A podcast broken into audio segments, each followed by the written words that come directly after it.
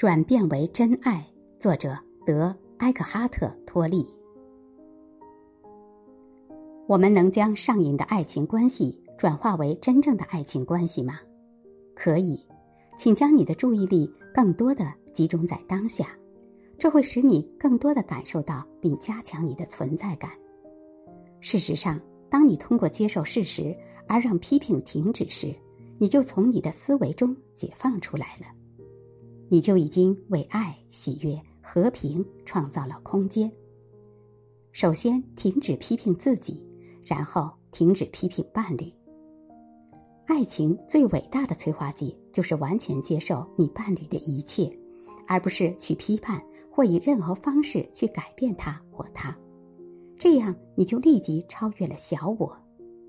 所有的思维游戏和沉溺依赖都将消失，再也没有受害者和加害者，也没有原告和被告。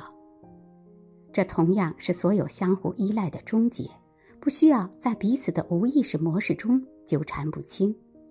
这样，在爱里，你们要么分开，要么一起更深入的进入当下，进入本体。你可能已经注意到了，爱情关系。不是用来使你快乐或满足的。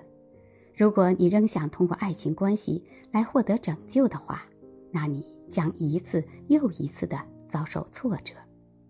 但是，如果你能承认爱情关系不是为了让你更幸福，而是让你更有意识，那么这种关系反而会为你提供拯救机会。